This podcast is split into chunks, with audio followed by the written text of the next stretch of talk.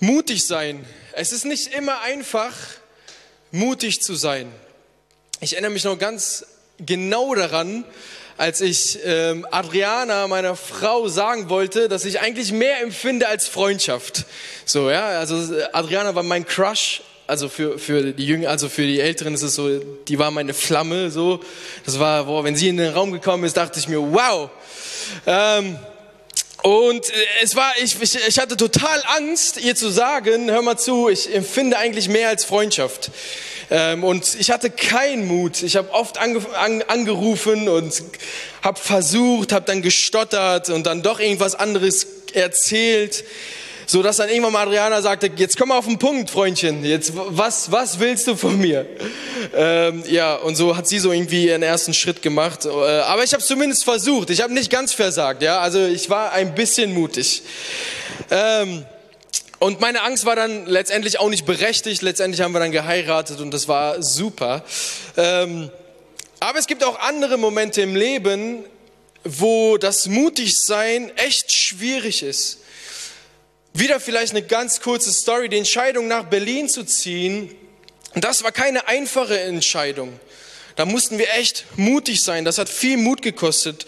Ähm, zum einen mutig zu sein, jawohl, ähm, alles Gewohnte, alles, was wir aufgegeben haben, hinter uns zu lassen und was Neues zu starten. So die Angst und die Zweifel, so werden wir das packen, werden wir das schaffen. Wird es gut oder wird es schlecht? Wie wird es denn sein? Und das hat echt viel Mut gekostet. Und man braucht oft im Leben, auch in verschiedenen Momenten, wirklich Mut. Und besonders in Zeiten, wo eben es nicht so einfach fällt, mutig zu sein. Momente, die wirklich herausfordernd sind. Und ich weiß nicht, ob ihr das kennt, aber auch im Glaubensleben ist es so ab und zu bei mir, da fehlt so ein bisschen Mut. Es fehlt Mut, an Gott festzuhalten, wenn Zweifeln kommen, wenn Ängste da sind, dann fällt es mir schwer, Gott zu vertrauen, mutig auf Gott zu schauen und wie wir gesungen haben, mutig vor dem Thron zu kommen. Und vielleicht fallen dir auch solche Momente ein, wo du vor einer Entscheidung stehst, wo du Mut brauchst, oder wo du vor einer Herausforderung stehst, wo du Mut brauchst oder wo du einfach gerade mutig sein musst, an Gott festzuhalten. Im Psalm 27 lesen wir einen Psalm von David, der sich auch in so einer Situation befindet. Er findet sich in einer Situation, wo er Mut braucht, wo er festhalten muss. Und meine, mein Titel der heutigen Botschaft ist Fasse Mut. Und wir lesen im Psalm 27, wir lesen 1 bis 4, dann 9 und dann 10 bis 14. Und so startet David. Der Herr ist mein Licht und mein Heil. Vor wem sollte ich mich fürchten? Der Herr ist meine Lebenskraft, vor wem sollte mir grauen? Wenn Übeltäter mir nahen, um mein Fleisch zu fressen, meine Widersacher und Feinde, so müssen sie straucheln und fallen. Selbst wenn ein Herr sich gegen mich lagert, so fürchtet mein Herz sich dennoch nicht. Wenn sich Krieg gegen mich erhebt, so bin ich auch dabei getrost. Eins erbitte ich von dem Herrn, und nach dem will ich trachten, dass ich bleiben darf im Hause des Herrn mein ganzes Leben lang, um die Lieblichkeit des Herrn zu schauen und ihn zu suchen in seinem Tempel und dann von 9 bis 14. Verbieg dein Angesicht nicht vor mir. Weise dein Knecht nicht ab im Zorn. Meine Hilfe bist du geworden. Verwirf mich nicht und verlass mich nicht, du Gott meines Heils. Wenn auch mein Vater und meine Mutter mich verlassen, so nimmt doch der Herr mich auf. Zeige mir, Herr, deinen Weg und leite mich auf ebener Bahn um meiner Feinden willen. Haare auf den Herrn, sei stark und dein Herz fasse Mut und harre auf den Herrn. Der Psalmist macht uns bewusst, dass Momente und Herausforderungen im Leben kommen werden. Dafür sind wir leider nicht geschützt. Keiner kann sich irgendwie schützen davor, dass Herausforderungen im Leben kommen. Und er beschreibt das so fast poetisch, wenn Übeltäter mir nahen, um mein Fleisch zu fressen, meine Widersacher und Feinde, selbst wenn ein Herr sich gegen mich lagert, wenn sich Krieg mich erhebt. Und ich behaupte mal, dass keiner von euch mal so richtig erlebt hat, dass einer gekommen ist und hat gesagt, ich will dein Fleisch fressen. Denke, hoffe ich nicht. Ähm, aber das ist so, David befindet sich in einem Moment, wo er so herausgefordert ist, wo er so viel Angst hat, dass es sich anfühlt, als ob er irgendwie komplett die Kontrolle verliert. Als ob jemand kommen möchte und sein Fleisch fressen, fressen möchte. Er beschreibt eine gewisse Spannung, ein, ein gewisses Gefühl, wenn man sich bedroht, ängstlich oder auch in der Not fühlt. Und das können Ängste sein, Ängste, die an uns herangetragen werden durch, durch das, was in der Gesellschaft abgeht. Oder es können auch innerliche Ängste sein, die nur schwer zu begreifen sind, die auch nur schwer auszudrücken sind. Und natürlich können es aber auch Menschen sein, die uns vielleicht ungerecht behandeln. All das verpackt David in seinem Psalm. Um diesen Psalm ganz kurz einzuordnen im Leben von David, dieser Psalm wurde wahrscheinlich in einer Zeit geschrieben, als David verstoßen wurde, als, als er abhauen musste. Er musste sein geliebtes Zuhause verlassen und abhauen, weil er bedroht und verfolgt wurde von Saul aufgrund eines Mann aus Edom, der gegen ihn hetzte. Der sagte so, hey, David, was willst du hier? Das ist, du musst abhauen. Und er ist auf der Flucht. All seine Träume platzen, all seine Erwartungen wurden ihm genommen. Er muss sein geliebtes Zuhause verlassen. Er fühlt sich betrogen, er fühlt sich alleingelassen, im Stich gelassen, er fühlt sich unsicher und er muss irgendwie komplett neu anfangen. Und genau das ist die Not von David. Im, David, Im, Leben von David gibt es auch andere Momente und Lebenssituationen, in denen, in denen er Angst hat und sich um sein Leben fürchtet. Es gibt auch Momente, wo er sich schuldig fühlt. Und David beschreibt dann in diesem Psalm fast poetisch, dass er dennoch trotz seiner Situation, trotz seiner Not an Gott festhalten möchte. Und ganz ehrlich, auch in meinem Leben gibt es oft solche Momente. Ich weiß nicht, ob du das mal erlebt hast, aber ich erlebe das öfters. Ich will einschlafen, gehe ins Bett und auf einmal kommt so irgendwie ein Panik hoch. Keine Ahnung, woher das kommt. Ganz viele Gedanken. Ich will eigentlich in Ruhe schlafen, aber es kommt irgendwie. Und ich denke mir, meine Güte, was ist das denn? Und ich merke, wie, wie ich anfange, Sache zu, Sachen zu überdenke oder weiß nicht, was die Zukunft bringen wird. Und ich habe so richtig Angst. Und das nimmt mir in dem Moment Kraft und Lebensfreude. Oder ich hatte auch manche Momente, wo ich das Gefühl hatte, irgendwie die Kontrolle zu verlieren. Und dann habe ich richtig Angst bekommen und dachte mir, was ist es denn jetzt? Und ich weiß nicht, ob du solche Momente kennst wo Angst genau das hervorruft, wo so Not und Angst uns lähmt. Und das Problem dabei ist, dass wenn wir Angst haben, wir uns anfangen, nur auf das Negative zu konzentrieren. Wir sehen nur noch das Negative als das Positive.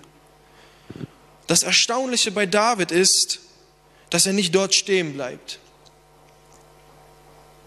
Er bleibt nicht bei der Angst stehen, sondern er schaut auf Jesus, er schaut auf Gott. Seine Sicht bleibt hoffnungsvoll, weil er Vertrauen hat. Und man könnte sagen, dass er trotz seiner Not dennoch mutig ist. Weil Mut und Angst gehören nämlich zusammen. Und das leben wir auch, das erleben wir auch immer wieder, wie Mut und Angst irgendwie zusammengehören. Der Bergsteiger Reinhold Messner hat das mal so ausgedrückt. Das Bild vom furchtlosen Helden täuscht. Er ist ein Fantasieprodukt. Ein Held, der keine Angst hat, braucht keinen Mut. Die Angst ist eine ständige Begleiterin. Ohne Angst lebt kein Grenzengänger lange. Die Angst ist die andere Hälfte von Mut. Angst ist die andere Hälfte von Mut. Natürlich ein Extrembergsteiger, der viel auf seine eigenen Kompetenzen und auf sein Wissen stützt, sieht trotzdem in der Herausforderung, er sieht in der Angst eine Chance, mutig zu sein. Er sieht darin eine Chance, zu wachsen. Und ich will nicht nur negativ über die Angst sprechen, weil oft, wenn wir über Angst sprechen, schauen wir uns nur das Negative an. Ja, die Angst ist schrecklich und die Angst ist das, was uns lähmt. Aber Angst kann uns dabei helfen, mutig Entscheidungen zu treffen. Angst ist ab und zu notwendig, denn es kann ein Selbstschutz sein oder auch einen Überlebensinstinkt hervorrufen.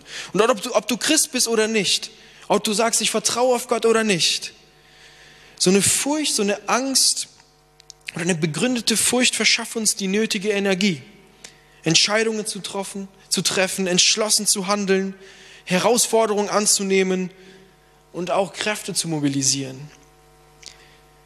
Das Schöne bei David ist, dass er sich nicht nur auf seine eigene Kraft verlässt.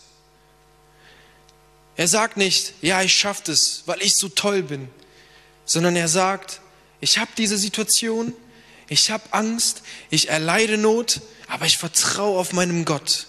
Er wird mir die nötige Kraft geben. Er wird mir Mut schenken, wenn ich gerade keinen Mut mehr habe. Er ist dessen bewusst, dass egal was kommen wird, dass er das überwinden wird, weil er nicht allein ist.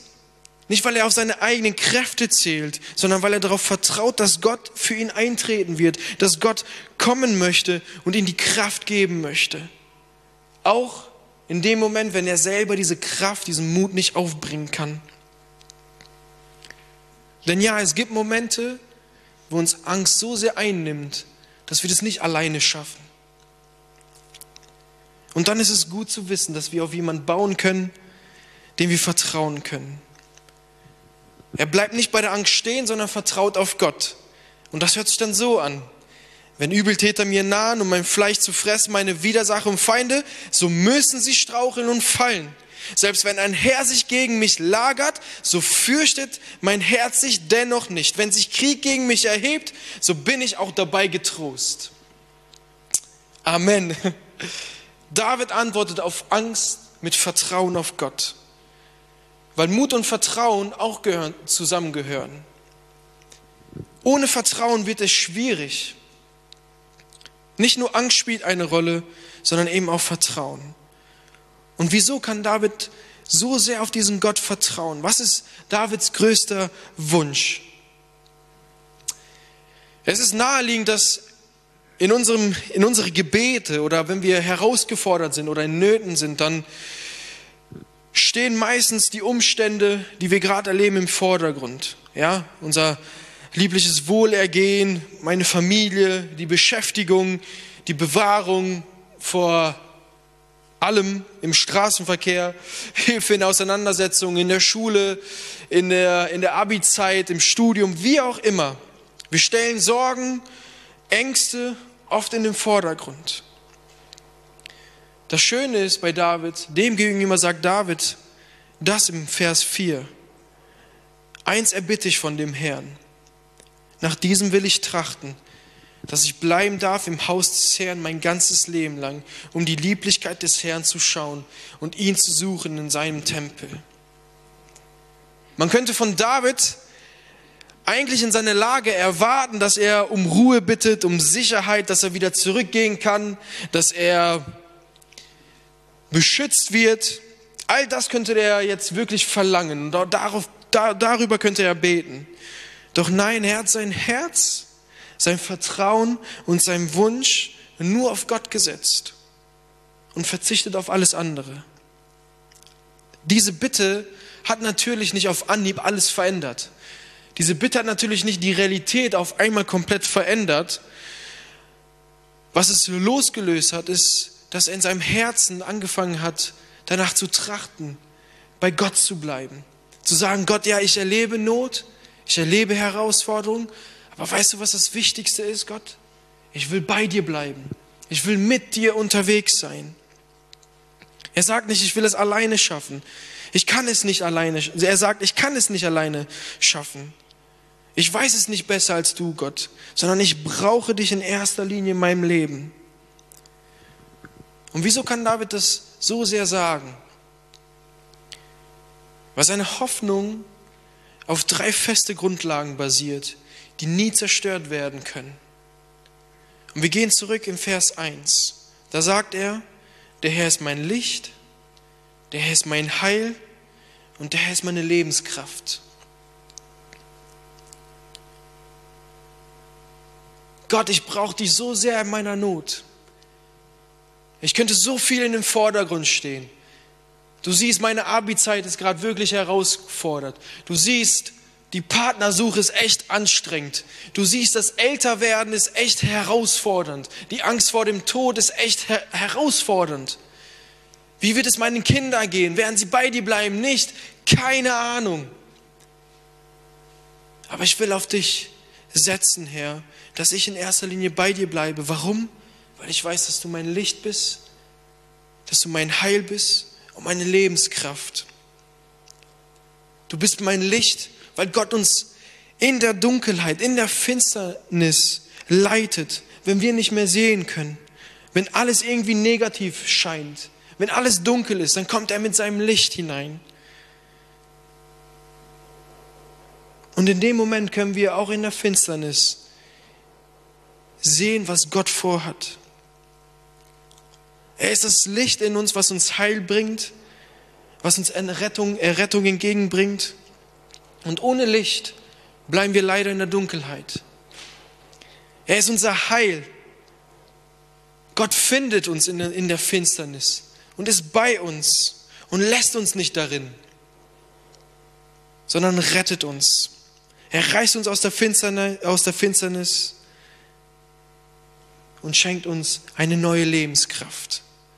Die Kraft, die nicht menschlich ist, die nicht wir selber aufbringen können, sondern die darauf vertraut, dass Gott mir die Kraft schenkt. Gott ist für David nicht nur so eine unbegreifliche Größe, sondern Gott ist ein liebevoller Herr. Er ist ein Tröster. Er ist ein Helfer in der Not. Ein Ersatz von Mutter und Vater. Ein Ort, wo er sich wohlfühlen kann. Er ist ein Beistand. Ein Gott, der Heil bringt. Ein Gott, der Kraft schenkt. Ein Gott, der Licht ist. Und während der Vorbereitung musste ich mich selber fragen, Christian, wer ist denn Gott für dich? Und diese Frage will ich heute Morgen auch stellen. Wer ist Gott für dich? Dann kann auch die Realität in meinem Leben etwas anders aussehen. Aber ich weiß, dass ich einen Gott habe, der zu mir steht. Dass ich weiß, dass ich auf ihn vertrauen darf. Dass ich auf ihn bauen darf. Auch wenn es ab und zu bedeutet, auf ihn zu warten vor Gott meinen Stolz niederlege. Das verändert mich in dem Moment ganz persönlich. Und oft fällt uns das schwer. Da gebe ich euch recht, zu 100 Prozent. Da bin ich bei euch. Weil gewisse Zweifel hochkommen. Wird Gott wirklich was tun? Schau dir mal meine Situation an, Christian. Ist nicht so einfach, wie du sagst. Und wir geben uns diese Zweifeln hin. Und es können sein, dass Gedanken hochkommen wie, letztendlich mache ich es doch lieber alleine. Ich wurde schon so oft enttäuscht. Ist egal von wem, von Menschen oder selbst von Gott. Oder ich weiß es doch letztendlich besser als Gott. Von daher brauche ich Gott gar nicht. Ich hole mich da selber schon raus. Zweifel können uns versuchen, davon abzuhalten, Gott zu vertrauen. Das Interessante ist, dass David auch seine Zweifel hat, aber er geht anders damit um. Und ich fragte mich, wieso? Wie, warum schafft er es damit anders umzugehen? Weil er beständig im Austausch mit Gott bleibt. Er betet, verbirg dein Angesicht nicht vor mir her. Weise deinen Knecht nicht ab im Zorn. Mein Hilfe bist du doch geworden. Verlass mich nicht, du Gott meines Heils. Er bleibt beständig im Gespräch mit Gott. Und wir kommen aus dieser Dynamik, aus dieser Herzenshaltung nur raus, wenn wir unsere eigenen Herzen anschauen. wenn Zweifel hochkommen oder wenn dieses, dieser Gedanke hochkommt, ich schaffe es doch letztendlich alles alleine, ich brauche Gott nicht, ich brauche niemanden. Oder andere Gedanken. Wir kommen dann nur raus, wenn wir unsere Herzen anschauen und in dieser Spannung, in dieser Not dennoch auf Gott vertrauen und mit ihm im Austausch bleiben. Und dann kann unser Flehen, unsere Gebete zum Herrn, können dann wirklich demütig sein, die können beständig sein, ergeben und voller Leidenschaft. Und dann wie beim Psalmsänger verschmelzen diese einzelnen Teile alle zusammen. Und wir können mutig im Gebet sein. Und das ist mein letzter Punkt. Und die Band kann gerne schon nach vorne kommen. Wir können mutig im Gebet sein, wenn Angst kommt, wenn Not kommt. Dann können wir mutig in der Angst sein, dann können wir mutig im Vertrauen sein und dann geht es weiter. Dann können wir mutig im Gebet sein, im Austausch mit Gott. Die Psalmen sind daher so spannend und interessant, weil es Gebete sind, die oft die Spannung, die wir im Leben haben, die Spannung zwischen Realität, Glaube, Mut und Angst, Vertrauen und Sorgen, geliebt und verstoßen sein, angenommen sein und etc. aufzeigen. Und sie geben dieser Spannung einen Ausdruck. Und die Psalmen enthalten viele Anmerkungen zu der Frage, wie man in der Gemeinschaft mit Gott jede Notlage, jede Herausforderung, jede Anfechtung im persönlichen Glauben durchstehen kann. Und wenn du heute hier sitzt und sagst, wie soll ich das denn nur machen? Wie kann ich Mut aufbringen, wenn ich keins habe? Wie kann ich denn vertrauen? Wer ist denn für mich da? Dann ermutige ich dich heute, wie David zu beten. Wie David zu sein. Habe Mut, das auszudrücken. Habe Mut, das irgendwie anzusprechen, auszusprechen. Auch wenn die Umstände dir gerade lieber Lust geben, alles aufzugeben, alles hinschmeißen zu wollen. Geh da ins Gebet. Oder wenn du gerade auf dem Weg bist mit Gott und du weißt es noch gar nicht, dann geh ins Gespräch mit irgendeiner Person, der du vertraust. Und sag, hey, ich habe keinen Mut. Kannst du Mut für mich aufbringen? Kannst du für mich beten? kannst du mutig sein für mich. David drückt erstmal sein Vertrauen aus. In seiner Notlage, in seiner Angst.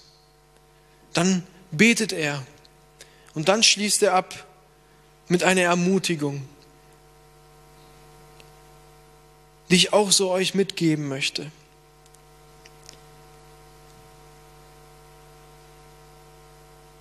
Harre auf den Herrn, sei stark und dein Herz fasse Mut und harre auf den Herrn.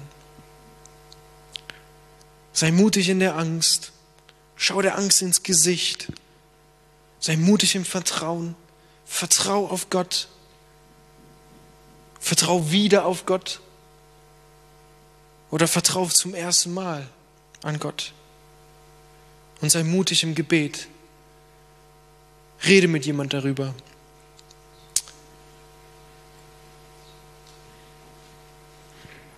Und ich würde zum Abschluss gerne noch für uns beten, während die Band schon anfängt zu spielen.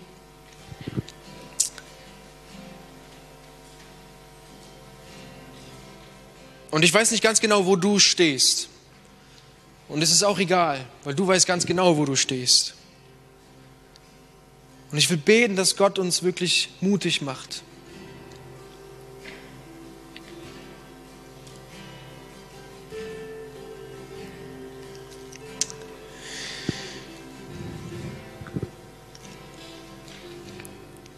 Gott, ich danke dir, Herr, dass du wirklich Licht bist, dass du Heil bist, dass du Lebenskraft bist. Und dafür will ich beten, Gott, dass du unsere Herzen siehst, da wo wir vielleicht Mut brauchen, vor einer Entscheidung stehen und wir müssen mutig sein. Da will ich beten, Herr, dass du kommst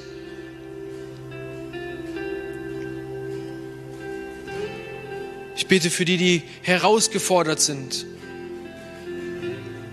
die Not erleiden, die Ängste haben. Was wird die Zukunft bringen? Was wird noch alles kommen? Ich habe meinen Job verloren. Ich habe Angst zu versagen. Dann will ich beten, dass du jetzt kommst, Gott. Und dich offenbarst als ein Gott, der tröstet, der Heil schenkt, der Licht schenkt und der mutig macht.